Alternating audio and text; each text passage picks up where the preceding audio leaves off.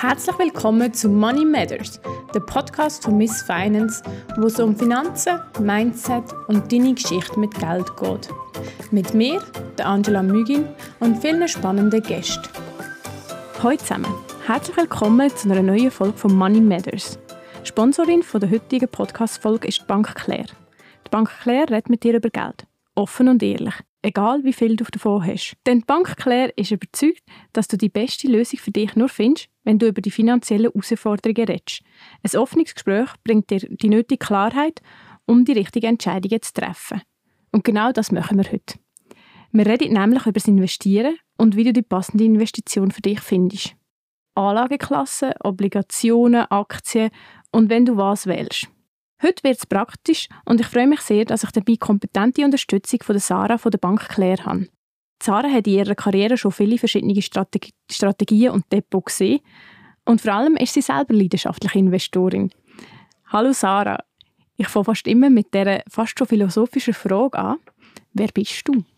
Sali Angela, hallo miteinander. Mein Name ist Sarah Ramü. Ich leite das Private Banking bei der Bank Claire in den Regionen Nordwestschweiz und Mittelland. Ich arbeite so seit über 25 Jahren im Bereich Banking und Finance und äh, ich arbeite gerne mit Leuten und mit Zahlen und ich rede effektiv auch gerne über Geld. Sehr schön, das freut mich und ich freue mich sehr auf die heutige Folge, weil ich glaube, wir haben hier ein tolles Paket vorbereitet, mhm. wo viele spannende Tipps kommen. Ähm, und es ist auch brandaktuell, weil man nennt das erst Sparkonto unter die Lupe. Mhm. Und man liest gerade überall von der Inflation. Ähm, was hat jetzt mein Sparkonto und mein parkierte Geld darauf äh, damit zu tun? Ja, ich glaube, ich muss da äh, ein bisschen ausholen. Vielleicht ähm, Aktuell und eigentlich schon seit über zehn Jahren gibt es ja praktisch keine Zinsen mehr auf dem Sparkonto. Ähm, ein Grund dafür ist die sogenannte Niedrigzinspolitik oder man liest auch von der Politik des billigen Geldes. Was ist das? Das sind ähm, geldpolitische Maßnahmen von Zentralbanken. In unserem Fall ist das die Schweizerische Nationalbank, wo das allgemeine Zinsniveau im Währungsraum vom Schweizer Franken, also für uns, für das Liechtenstein, sollen senken. Damit werden Anreize für die Wirtschaft geschaffen. Man muss sich also vorstellen, für eine Firma ist dann das Geld oder der Kredit, den sie aufnehmen müssten, ganz günstig. Und der Anreiz ist da, um zum Beispiel in die Produktion zu investieren. Auf der anderen Seite ist dann halt der Sparer, also wir mit unserer Spareinlage, ja, abgestraft, weil ähm, seine Spareinlage nicht mehr mit einem Zins belohnt wird. Jetzt sagt sich vielleicht der eine oder andere, das ist mir gar nicht so wichtig. Hauptsache, ich habe mein Geld sicher auf einem Konto parkiert und dann kommt eben das andere Stichwort, wo du gesagt hast, dann muss man sich noch die Inflation dazu überlegen. Und somit verliert mein Geld eigentlich faktisch an Wert, oder? Ganz genau. Wenn äh, ähm, Inflation herrscht, dann muss man sich vorstellen, dann gehen die Preise für ganz viele Waren und auch Dienstleistungen über eine Zeit auf und die sinken dann auch nicht wieder. Das heißt, faktisch kann ich mir heute für meine 100 Franken weniger kaufen, als ich das noch vor einem Jahr können. Und dann redet man von der sogenannten verringerten Kaufkraft bzw. von der Inflation, also der reale Wert äh, von meinem Geld hat abgenommen.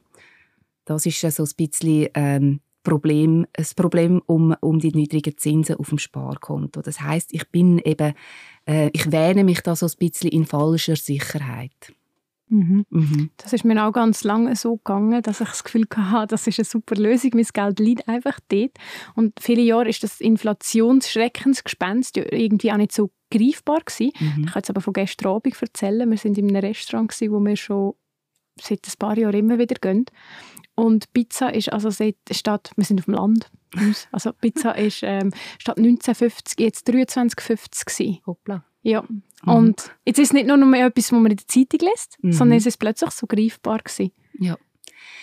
Jetzt ich kenne deine Lieblingspizzeria nicht. Das könnten ähm, einmalige Effekte sein, wo, wo mit den Weizenpreisen zu tun haben oder mit den äh, Logistikkosten, die hinten dran sind. Und das könnte sich vielleicht auch wieder äh, korrigieren. Aber wenn das länger so bleibt und deine Margarita für 23,50 äh, jetzt überkommst, dann ist das effektiv das, äh, was wir vorher besprochen und umschrieben haben. Genau. Mhm. Jetzt holen wir noch mal ein bisschen aus. Mhm. Und zwar gehen wir zu dem Punkt, dass wir Frauen ähm, noch ein bisschen eine höhere Hürde haben, um das Thema wirklich anpacken. Also wir wissen jetzt, Sparkonto, mh, hm, nicht die optimale Lösung. Mhm. Wir kommen nachher dazu, was man machen kann. Jetzt aber noch kurz, warum es so wichtig ist, dass wir das machen oder warum es Frauen das noch zu wenig machen. Da haben wir ein paar Statistiken, ähm, die wir jetzt gerade anschauen, die du rausgesucht hast. Mhm. Eine, die mich sehr beeindruckt hat, ist die mit dem Haushaltsbudget. Ja, habe ich auch sehr spannend gefunden. Ähm, das ist eine Erhebung, ähm, wo besagt, ist 2021, also letztes Jahr gemacht wurde, ähm, publiziert im Female Finance in Figures und die besagt, dass über 85 äh, Prozent ähm, vom Haushaltsbudget sowieso von der Frau entschieden wird. Also wir machen da schon sehr viel. Handkehrum sind es allerdings nur ein Drittel vom Weltvermögen, wo in Frauenhand sind. Also da haben wir einen kleinen Unterschied. Mhm. Das habe ich auch sehr eine spannende Zahl gefunden. Ja, sehr. Und wenn man dann noch anschaut, wie viele Frauen auch noch investieren, dann sind wir noch mal bei viel weniger. Und zwar mhm. haben wir in der Schweiz und äh, international ist es eigentlich fast gleich. Wir sind bei 18, 19 Prozent, also 19 Prozent in der Schweiz. Das ist eine Zahl, die mich noch beeindruckt hat und vor allem, wo ja irgendwie heißt, dass Frauen sich kurzfristig zutrauen, mit Geld umzugehen. Das nennt sie sehr wohl in die Hand und jetzt sind sie sehr stark. Mhm. Aber die langfristigen Anlagen sind noch so ein bisschen ein Buch mit sieben Siegeln. Ja, ist noch verrückt, weil, ähm, wie wir vorher besprochen haben, ist es ja eigentlich, wenn einem kurzfristiges Geld ausgeht, äh, viel größere Problem. Das heißt, es braucht eigentlich nur ein bisschen Mut ähm, und dann ist die langfristige Planung eben total auch in Reichweite und ähm, auch machbar. Ähm, ich habe noch eine andere Zahl herausgesucht. Ähm, das ist eine amerikanische Erhebung Das habe ich auch noch spannend gefunden. Die haben die Frauen befragt zu dem Begriff Vermögen, was das heißt und was sie sich in den Anlageentscheidungen zutrauen. Vielleicht können wir noch kurz über die Zahlen miteinander reden. Mhm. Dort haben nämlich fast 60 Prozent der Frauen beantwortet, dass sie den Begriff Vermögen mit Sicherheit für ihre Familie verbinden. Und weitere 23 Prozent verbindet damit Freiheit und Unabhängigkeit. Alles sehr, sehr wichtige und sinnvolle Themen. Muss unbedingt angeschaut werden. Und eben, also unter dem Aspekt, finde ich, äh, darf man sich ruhig den, den Schupf geben, beziehungsweise sich informieren. Informationen gibt es eigentlich überall. Ähm, und dann haben die Frauen eben weiter gesagt, dass 70 Prozent von ihnen sich eben in Bezug auf die Selbstsicherheit ähm, bei den Anlageentscheidungen als durchschnittlich oder unterdurchschnittlich empfindet, was dann eben schon auch so ein bisschen darauf hinweist, dass wir Frauen ähm, vor allem am Selbstvertrauen könnten schaffen. Mhm. Absolut. Und jetzt haben wir ganz viele Zuhörerinnen, die heute daran arbeiten und das ganze Wende anpacken. Toll. genau. Jetzt, ähm, wenn ich möchte anfangen, mhm. wie finde ich zuerst einmal heraus, wie viel Geld das ich überhaupt habe, das ich anlegen könnte? Ja, es ist ja gar nicht so schlecht, sitzen wir heute zusammen, weil äh, viele Frauen oder viele von unseren Zuhörerinnen haben vielleicht gerade erst äh, die Steuererklärung, die Unterlagen zusammengesucht, die äh, eingefüllt. Und was ich dazu brauche, ist effektiv ähm, im ersten Schritt muss ich mir eine Übersicht können verschaffen. Das heißt, ich schreibe am besten äh, mein Einkommen auf. Je jünger und je einfacher übrigens meine Einkommens- und Vermögensverhältnisse sind, desto schneller bin ich in dem. Ähm, also ich schreibe mein Einkommen vielleicht äh, links auf, rechts ähm, äh, meine Ausgaben und die Differenz, also der Unterschied, ist dann der Einnahmeüberschuss. Die eine Zahl sagt mal etwas aus. Dann nehme ich vielleicht noch das zweite Blatt und mache meine persönliche Bilanz. Dort tue ich links das Vermögen aufzeigen, äh, was ich alles habe in meinem Besitz. Und auf der rechten Seite die Verbindlichkeiten oder meine Schulden. Und auch dort, ähm, wenn meine Schulden kleiner sind als mein Vermögen, dann habe ich dort mein Nettovermögen schon bereits herausgefunden. Und mit diesen zwei Zahlen komme ich schon sehr, sehr weit. Und wenn ich mich dieser Form bediene, die ich jetzt da gerade beschrieben habe, dann habe ich auch schon ganz viel verstanden, wenn es um Betriebsbuchhaltung geht. Aber das ist einmal eine Klammerbemerkung. ähm, das würde ich dann, äh, glaube ich, in einem anderen Podcast von dir besprochen, wo man unter Unternehmensbewertung näher be be beleuchtet. Ähm, so viel zu dem. Also unbedingt machen, unbedingt, wenn man äh, Zahlen sowieso beieinander hat, dann ist das keine riesige Geschichte. Wenn ich dann den Einnahmeüberschuss habe, dann ähm, kann ich meine Sparquote so errechnen.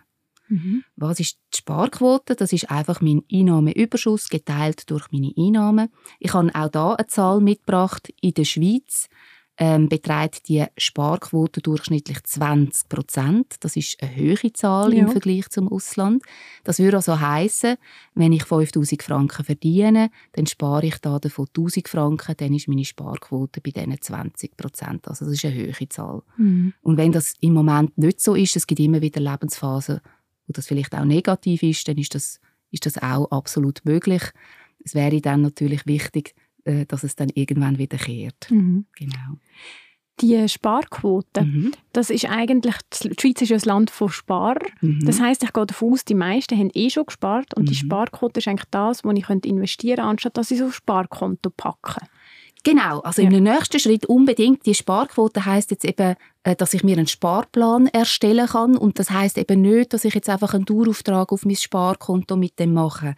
Ähm, was ich jetzt würde machen, ist unbedingt festlegen, welchen Betrag, in welcher Regelmäßigkeit, in welche Anlageklasse soll mhm. reingehen sehr schön. Jetzt haben wir schon mit Anlageklasse das nächste Wort. Zu dem kommen wir dann auch noch. Mhm. Äh, vorher ist glaube ich, noch der Schritt mit dem Risiko, oder? dass ja. ich auch ein bisschen herausfinden muss, wie viel Risiko passt zu mir und das finde ich am besten raus, bevor ich dann Nacht nicht mehr schlafen kann. Unbedingt. das muss man sowieso nicht. Ich würde sagen, grundsätzlich, oder so habe ich das mal ähm, äh, früher gelernt, ähm, setzt sich unser Risikoprofil oder unser Risikoappetit durch grundsätzlich zwei Faktoren zusammen. Eins ist ähm, das, was wir vorher besprochen haben. Eins sind die Zahlen und Fakten. Wie viel Vermögen habe ich? Wie viel Einkommen? Was mag es leiden an Schwankung, äh, damit ich da ähm, gar keinen Schaden davon leide und meine Rechnungen weiterhin zahlen Das ist also die sogenannte Risikofähigkeit. Das sind die Fakten. Und dann gibt es noch die Risikobereitschaft. Das bin ich als Person. Wie viel eben mag ich ertragen, mhm. psychologisch, an Schwankung oder vielleicht sogar an einem Verlust, ohne dass ich jetzt eine schlaflose Nacht habe. Das ist der zweite Faktor. Und zusammen gibt es dann mein sogenanntes Risikoprofil. Mhm. Sehr spannend. Da kommt mir gerade in den Sinn, dass ich das vielleicht auch noch mal so im Detail... Nein, ich schlafe sehr gut Nacht. Super. ähm, wir gehen jetzt wirklich in die Anlageklasse, die, schon, oder die du schon erwähnt hast. Mhm. Dort ist mir jetzt noch wichtig, wir werden jetzt wahrscheinlich ein paar Beispiele machen, wir werden auch ein paar Unternehmen vielleicht nennen oder ähm, ja, einfach, dass es greifbarer wird. Mhm. Das ist keine Anlageberatung, das sind keine Investment-Tipps, sondern das sind einfach ähm, finanzielle Bildung, die es sehr einfacher machen für euch, zum Verstehen, von was wir reden. Und ähm, liebe Sarah, habe ich dann nur ein Profil für meine Anlagen?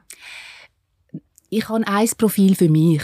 Ähm, ich bin einmal mit meinem Vermögen, mit meinem Einkommen und mit meiner Grundhaltung da. Und für das habe ich, bin ich, das Profil sagt etwas über mich aus und wie ich aktuell da stehe.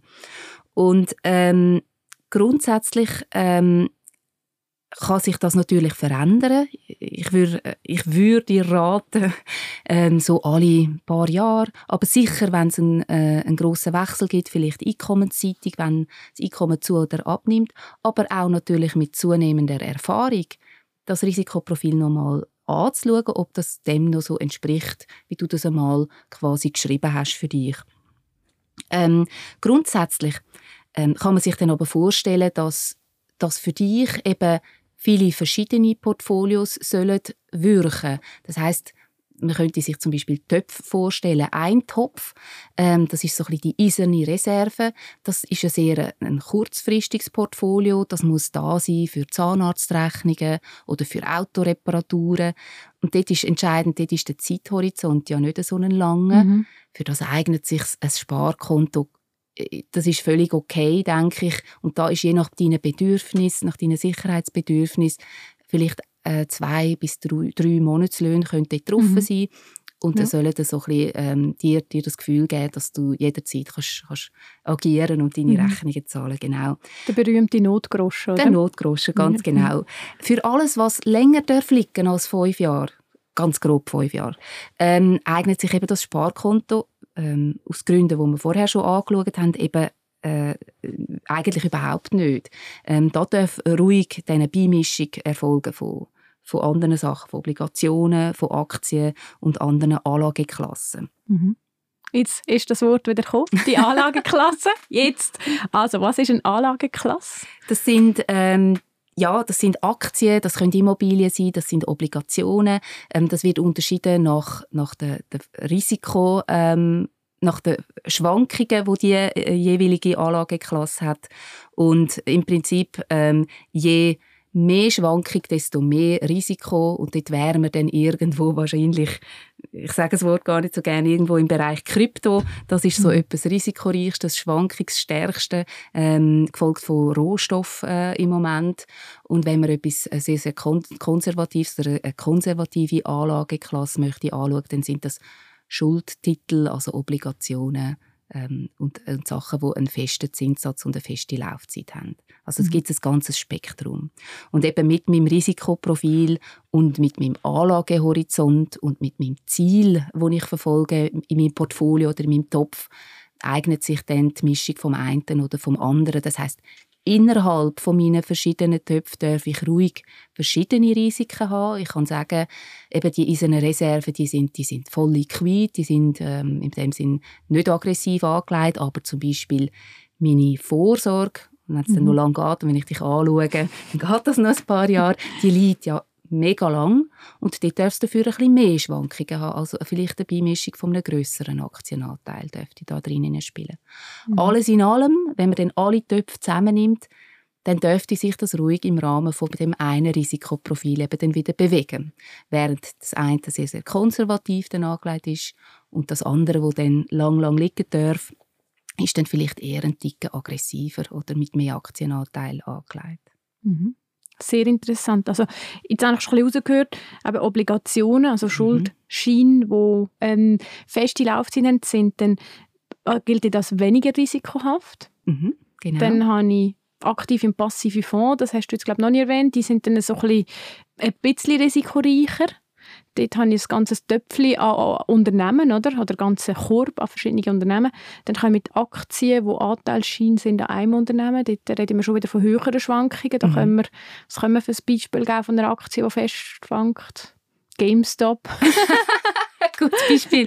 Twitter, Twitter äh, die Woche. Ah, ja, ja, äh, ein spannender Fall. Genau. Mhm. Also der Elon Musk ist jetzt äh, Grossaktionär, genau. grösst, glaube ich, bei ja. Twitter. Ist jetzt ja. auch ähm, im Board of Directors und das hat natürlich im Aktienkurs dann wieder ähm, einen Schub gegeben, oder? Absolut, genau. Also ähm, du hast, du hast ein Wort erwähnt, wo, wo ich nochmal doch möchte aufnehmen. Das sind Fonds und ETFs. Ich finde als Einstieg ähm, sind das eigentlich so die richtigen Mittel. Mhm.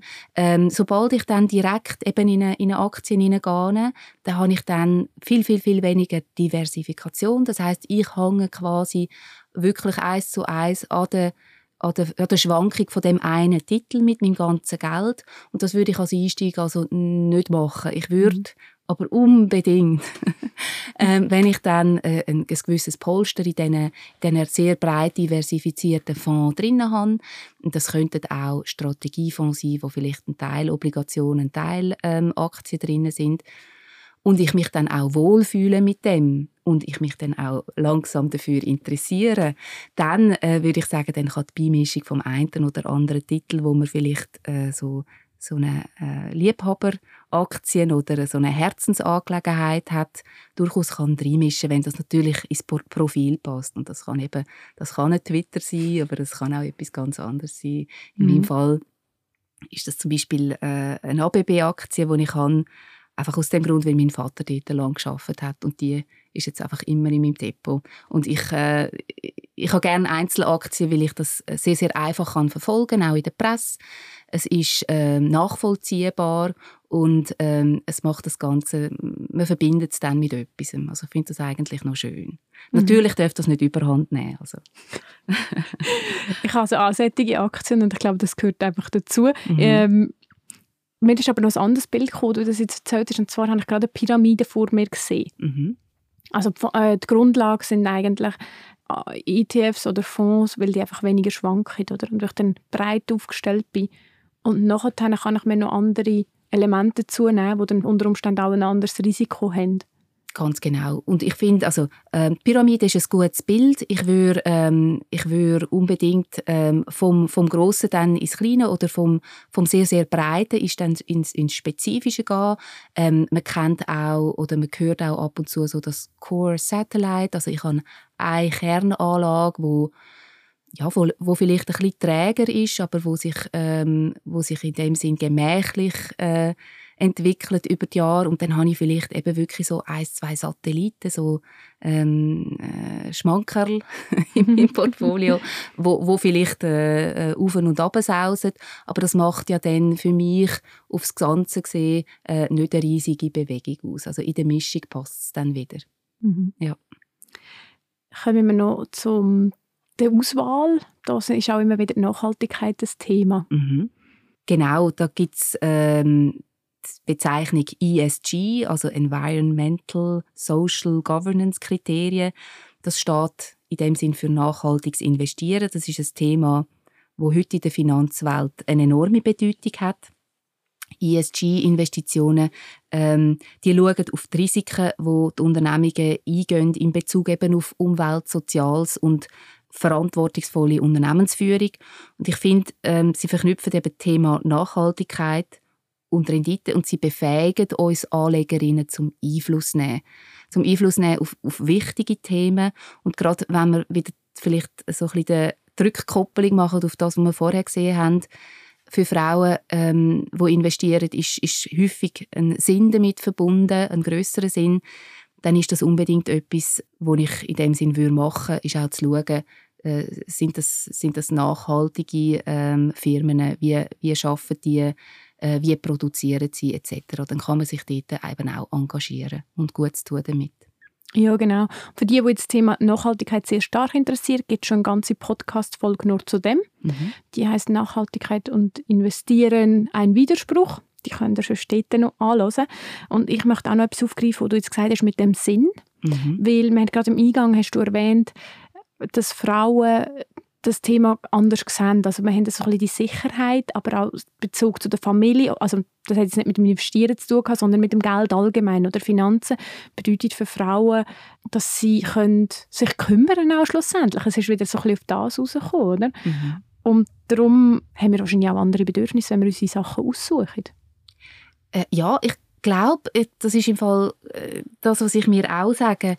Ich finde, Emotionen und investieren, äh, das hört man wahrscheinlich nicht wahnsinnig gern im Asset Management, aber man kann, wenn man sich bewusst ist, dass Emotionen uns ja steuern und sehr, sehr stark antreiben, kann man sich das ja zunutze machen und ähm, sich zum Beispiel damit auseinandersetzen, was, eben, was ist der Sinn von dem, von dem einen Portfolio? Oder ist das, und das löst das in mir aus, äh, wenn ich an, an mein Alter denke oder an die Abhängigkeit, an die finanziell, die ich im Alter habe oder eben an finanzielle Unabhängigkeit. Was löst das in mir aus?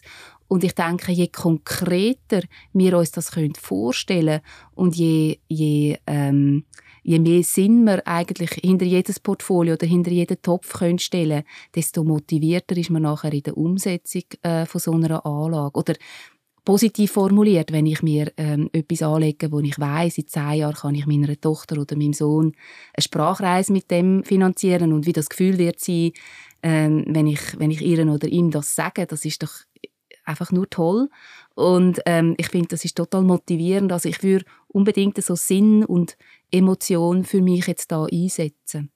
Mhm. Das ist ein sehr schöner Gedanke. Ich möchte nochmal auf, zurückkommen auf die Pyramide, mhm. die wir auch hatten, wo es darum geht, wie viel Risiko, was lässt man schlafen und wie fülle ich die Pyramide. Und dort hast du auch etwas Schönes gesagt. Und ähm, ich komme nochmal auf das zurück mit, dem, auch mit den Schwankungen. Mhm. Weil äh, du hast Kryptos schon kurz angesprochen. dort haben wir auch noch ein Thema, oder, wo die natürlich auch inzwischen als Anlageklasse gelten in den meisten Kreisen. und ähm, wo man aber auch dazu sagen es tönt zwar cool, aber dort hat man natürlich enorme Schwankungen. Mhm. Und dort auch vorher überlegen, kann ich damit leben, wenn ich am Morgen aufstehe, mein Portfolio ist nur noch halb so viel wert. Mhm. Und das passiert mir halt bei einem ETF oder bei einem Fonds viel weniger, mhm. weder bei so einer Anlage. Und bei einer Aktie, wie wir es vorhin gesagt haben, kann ich ein, ähm, kann Elon Musk twittern, dass äh, Tesla unterbewertet ist und dann habe ich am nächsten Tag irgendwie plus 15 Prozent.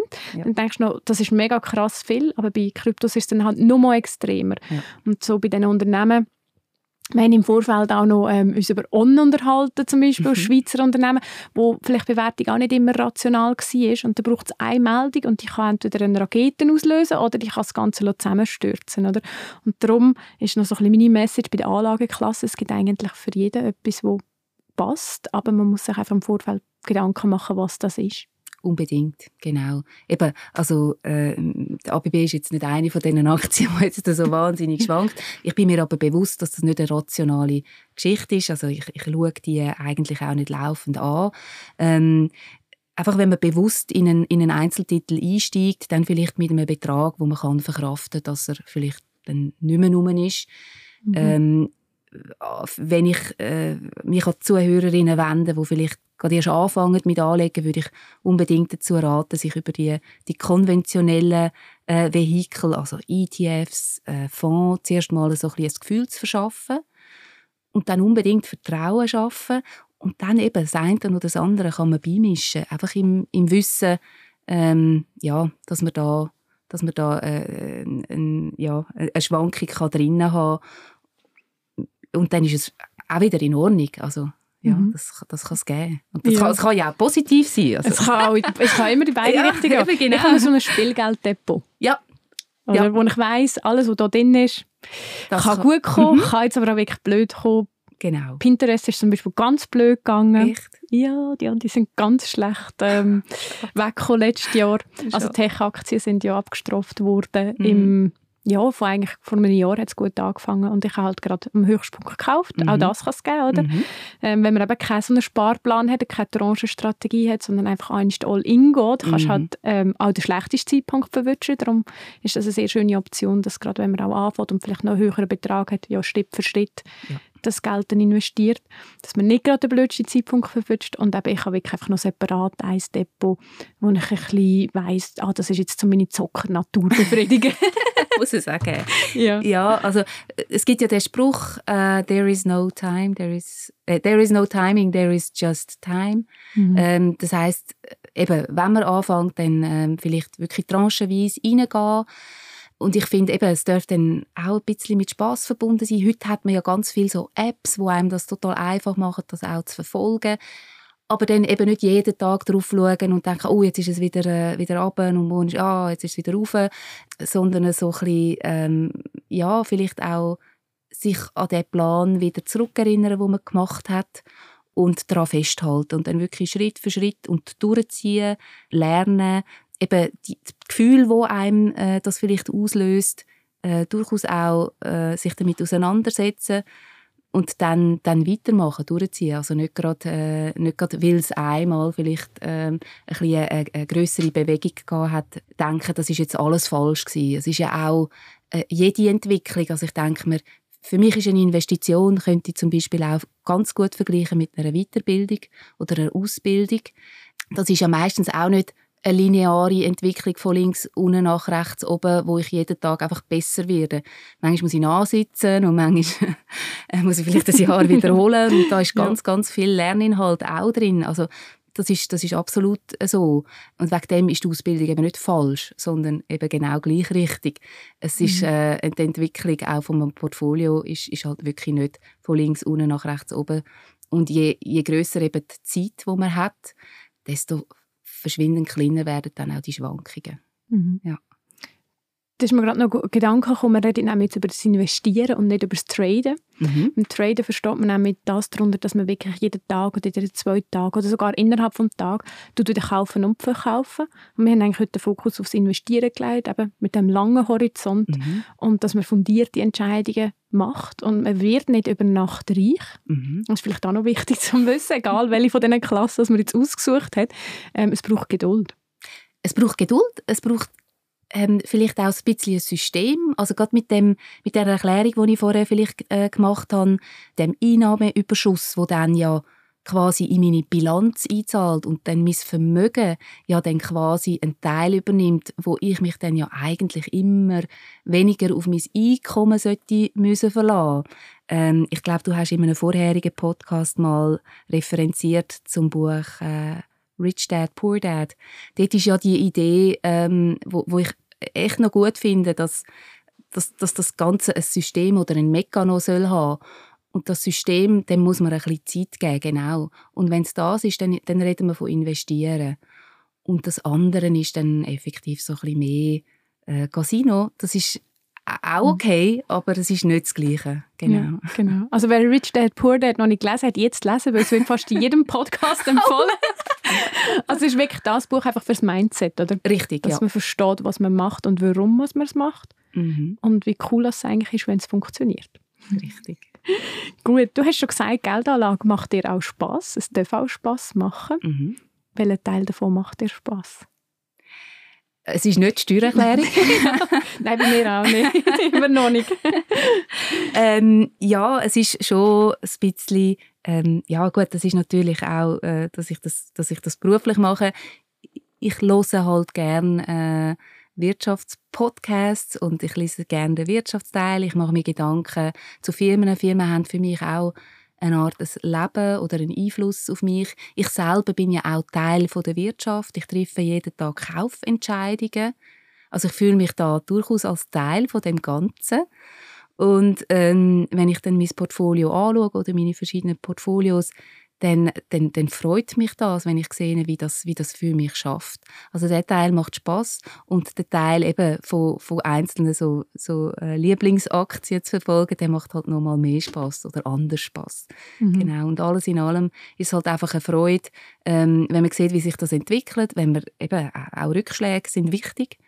Und ähm, dann ist es halt auch so, dass man das an die nächste Generation kann weitergeben kann oder allenfalls etwas sparen kann für einen guten Zweck.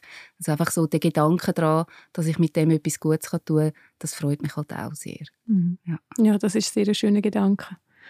Hast du auch schon Aktien gekauft, weil sie irgendwie aus deinem Alltag rausgekommen sind? Ich habe das so, ein so bei meinen Lieblingsaktien, dass ich plötzlich merke, es ist irgendein Produkt aus meinem Alltag, das ich eigentlich mega cool finde.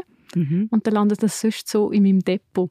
Ist das auch schon so gegangen? Hey, nein, ich weniger. Mein Mann ja. macht das eigentlich laufend. Ja. Also da, das äh, Vegane und das, äh, wie heisst es da? Die, Oatly ja, ja, und Beyond genau. Meat. Und, genau, genau. Die sind alle, glaube ich, in seinem Portfolio. Ah, eben, also der Alltag ist eigentlich auch eine grosse Inspiration und wie du gesagt hast, nachher, wir sind Teil von dem Ganzen. Ja. Also es ist eigentlich rund um uns herum die ganze Zeit. Ja, das ist ja so. Und es gibt Trends, denen können wir uns nicht entziehen. Und die, die wissen wir, die sind, die sind da und die bleiben da. Ähm, mhm. und, das, und die, die verändern die Welt, oder? Äh, ich sage jetzt da, also Technologie, Internet, ähm, eben unsere ganze Ernährung, ähm, ähm, Themen um, um ähm, Medizin, um die Überalterung. Das sind auch ganz, ganz äh, spannende, grosse Trends, wo man sich kann mhm. dafür interessieren kann. Und im einen ist man vielleicht eher so ein bisschen, fühlt man sich so ein bisschen wohl, weil man vielleicht auch beruflich dort ist. Und im anderen fühlt man sich entfernter. Aber das sind absolut Sachen, ähm, die ich spannend finde, auch im Portfolio-Kontext. Ja, mega. Und das ja. ist genau der Weg, wie man so eine Liebhaberaktie findet, mhm, oder? Genau. Und ich sage immer, die, die ähm, Kinder haben, die haben die besten Trendsetter daheim. Weil manchmal habe ich keine Ahnung, von was die da reden, wenn es irgendwie wieder irgendein Game oder weiß nicht was. Ja. Und die wissen jetzt einfach immer schon ein bisschen früher. Ja, das ist ja so. Und irgendwann überholen sie einem. ja, genau. Super. Ähm, was ist dein abschließender Tipp? Ähm, mein abschließender Tipp wäre, ähm, in sich selber Vertrauen haben, unbedingt. Sich informieren, sich einen Plan machen und dann hey, einfach durchziehen und dranbleiben. Ich denke, das ist im Sport so, das ist in der Ausbildung so und das ist auch beim Investieren so. Sehr schön, danke vielmals. Sarah, wenn man jetzt noch Fragen hat oder etwas unklar ist, kann man dich kontaktieren? Ja, jederzeit auf sarah.ramü.claire.ch oder sonst über unsere Webseite. Ähm, ich nehme gerne Fragen entgegen und äh, stehe zur Verfügung. Ist mir äh, wirklich so, so ein, ein Herzensthema. Sehr schön. ähm, dem kann ich nur zustimmen, weil eben, es ist so wichtig, dass man anfangen kann. Und irgendwann könnt ihr vielleicht auch mal so eine Runde, in so eine Runde beitreten, wie wir jetzt sind. Und finde es mega lässig, über irgendwelche Aktien fachzimpeln und Lieblingsaktien zu haben, obwohl ihr alle sagen, man soll keine Emotionen haben an der Börse und herzustehen und sagen, aber wir haben das. Mhm. Genau, Selbstbewusstsein mitbringen. Danke vielmals, dass du heute zugelassen hast. Wenn du jetzt möchtest anfangen mit dem Investieren, aber noch Wissen fehlt, dann kannst du jetzt auch auf der Seite von der Bank Claire noch stöbern oder eines von meinen Webinaren besuchen. Die Anmeldung wäre jetzt gerade offen. Und dann danke vielmals an dich, Sarah, dass du heute dabei bist. Und wir hören uns nächste Woche wieder. Tschüss zusammen. Tschüss zusammen. Money Matters, der Podcast von Miss Finance. Geldangelegenheiten, Geldgeschichten und vieles mehr immer frisch auf deine Ohren.